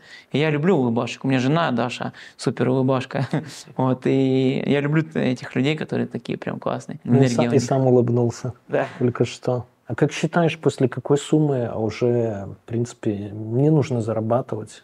Понятно, что она у каждого своя, но вот интересно у многих людей спрашивать. Суммы, затраты в месяц, денег. Нет, что у тебя вот уже там лежит кэшем в банке, там образно в крипте, столько-то. Да я не знаю. Ну, закрывать свои потребности жизненные. И все. Дальше уже ты просто работаешь на улучшение жизни своей, там, своего окружения, мира как минимум. Ну, это такое прям. Нет какого, какой-то конкретной суммы. Главное, чтобы ты получал удовольствие от жизни, комфортно себя чувствовал. Я там не гоняю за супер там, дорогими тачками, яхтами. Я кайфую, езжу там по всему миру. Ну, надо мне эту там какую-то красивую тачку взять. Ну, взял в прокат. Вот. Меня больше вставляет э, это, когда у тебя мощное окружение вокруг тебя, когда ты делишься какими-то знаниями и помогаешь людям достигать результата. Меня это прям вдохновляет. Когда ты делаешь те вещи, которые тебя вдохновляют, деньги, они как-то самой, сами собой приходят. И раньше, пока у меня не было денег, когда вот так люди говорили, я думаю, боже мой, о каком бреде вы сейчас говорите? Когда тебе, сука, грубо говоря, жрать нечего, ты там что-то там, не думая о деньгах, Высокие делай, материи. делай, да, высоких улучшай мир и тому подобное. Когда сам пришел в ту точку, то понимаю, что люди были правы, потому что, потому что деньги как-то сами, но это нужно приобрести определенный опыт. А чтобы приобрести опыт, самое крутое качество – коммуникабельность. То есть берешь коммуникабельность, э, расшариваешь свою коммуникабельность и получаешь опыт всего мира. Все, самый короткий путь к э, опыту. Блиц. Быстрый вопрос, ответ. Производство вот у тебя есть, да, или продажи? Наверное, продажи. Почему, если среди твоих бизнесов любимый все-таки производство? Это такой бизнес, который, э, понятно, что он э, любимый, но я бы еще раз производство не создавал. Ну, Как-то это прям такая игра, сложная игра. Продавать легче. Нужно легким путем идти. Просто я прошел тот тяжелый путь, сейчас я тяжелым путем не пойду. Поэтому продажи. Учиться на своих ошибках или чужих? Ну, лучше, конечно, на чужих учиться. Свои ошибки больно, но усваивается урок лучше. Но есть люди, которые и на своих не учатся. Но лучше учиться на чужих ошибках. Все, не Ты надо. много таких людей знаешь? Которые На учатся. чужих. Я вот только одного человека в жизни знал, это мой дед. А вот он, по-моему, всю жизнь учился на чужих. Вот ни Я- одной такой ошибки я, я не реально- помню, чтобы он сам совершил. Я реально много знаю людей, которые учатся на чужих ошибках. Это все те люди, которые идут обучение какое-то покупают, берут опыт наставников.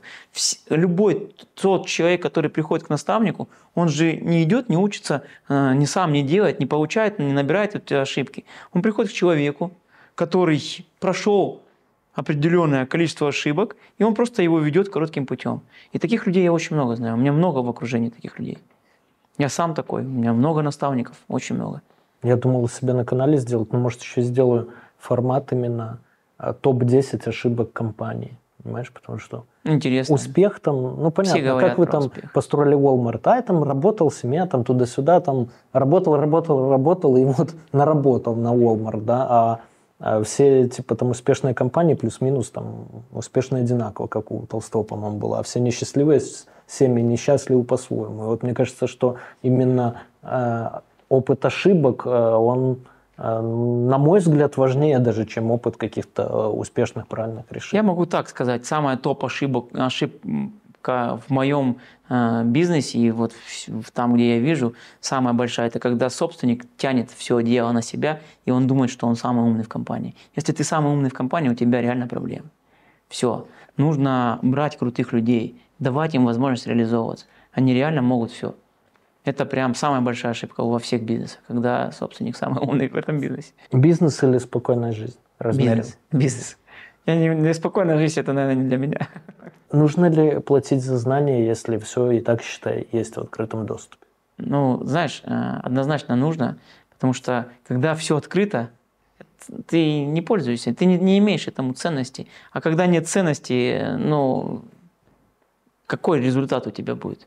То есть нужна, сформи- должна сформироваться ценность. Поэтому однозначно нужно платить за знания. Даже доллар? Доллар? Я просто к чему? А Я когда делаю, например, фан-встречу какую-нибудь в Питере, вот сейчас поеду, да, я не против провести, там есть там свободный день. Но это связано с рядом сложностей. Мне нужно понять, сколько человек придет, мне нужно найти зал, Ну, э, команда, у тебя арендовать же есть его. ассистент, он Э, все Ну, в целом. Но я когда делаю опрос вот в Телеграме, и я в начале опроса предупреждаю, говорю, ребята, проголосуйте те, кто, ну, от этого зависит зал, деньги, затраты, время, сроки, там, А, проголосуйте только те, кто 95% придет. И голосует там 1200, допустим, человек. Я уже по Прикольно. опыту знаю, что это нужно делить на 4. И я вот думаю, размышляю, да, а вот если бы я э, поставил бы, ну, цену доллар, к примеру, ну, для, меня это не деньги, да и для людей тоже, как бы там, а, вот насколько бы а, вот эта вот цена доллар бы снизила прям количество левых пустых заявок. То есть реально бы, может, я бы увидел, что там 200-300 человек купило или Да? нет. Да, надо я ставить. размышляю вслух пока. Нужно просто. ставить. Я вот смотри, у меня есть э, же комьюнити, да, я приезжаю в Краснодар, я говорю, ребят, давайте соберемся, обменяемся опытом. У меня прям хороший опыт, прям очень мощный. Я говорю, цена встречи 2000 рублей. Мгм. Все, у нас собирается немного, у нас собирается там 12 человек. Ну, это ребята просто уходят с таким просто потоком знаний, с таким заряженным, э, заряженным своими какими-то действиями, идут и- внедряют, и получают результат. И оно того стоит. Это копейки по сравнению с тем, какой опыт они приобретают. И причем я делаю так, что они приобретают опыт всех и каждого из того, кто есть. Это вот коммуникабельность. Поэтому, ну, если человек э, не заплатил, то, наверное, для него нет какой-то ценности. Знание или опыт? Опыт. Опыт. А, Потому что знания могут быть э, направлены не в то русло. Можно быть э, ботаном-задротом и не иметь никакого опыта. Знать много всего, но ничего не внедрять. Ну, Что как? Вассерман образно, да, ну, ходячая энциклопедия. Да, да, да. То есть у тебя, по сути, много знаний, но ты ни- ничего не реализовал. А опыт это как раз про действие. Все, мне больше опыт. Я на опыте учился. Деньги или связь? Наверное, связи, потому что деньги это инструмент, а связи это то, что то, что пользуется этим инструментом. Ну, вот такой выпуск, друзья. Евгений Коваленко. Давно мы не разговаривали о бизнесе, лично мне все понравилось. И я думаю, вам стоит написать вопросы какие-то под этим видосом, да. И вот мы Женю попросим, и я, кстати, тоже буду читать и комментировать. И, возможно, если у вас есть какие-то проекты, предложения, то можете тоже здесь же их в комментариях озвучивать и вообще задавать вопросы. Может, снимем еще второй, третий выпуск Дасбок. Обнимаю, пока. Ребята, пишите. Я всегда открыт, как я вот сказал вот на, на сегодняшнем подкасте. Всегда открыт, с удовольствием буду отвечать. Вот, и если вы даже напишите, ну, там, кому интересно получить э, базу знаний, как мы внедряем тот же самый и тому подобное, какие-то такие простые вещи, то, что для вас сложно, для меня просто, я с удовольствием с вами поделюсь. Расскажу тебе тысячу схем, умножить на два, сделать профит. Я давно был и есть на слуху, теперь я сижу тебе напротив. Это наш мануал, которому кто-то решит заработать. Это люди про, только твой мой жизненный опыт. Расскажу тебе тысячу схем, умножить на два, сделать профит. Я давно был и есть на слуху, теперь я сижу тебе напротив. Это наш мануал, которому кто-то решит заработать. Это люди про, только твой мой жизненный опыт Império de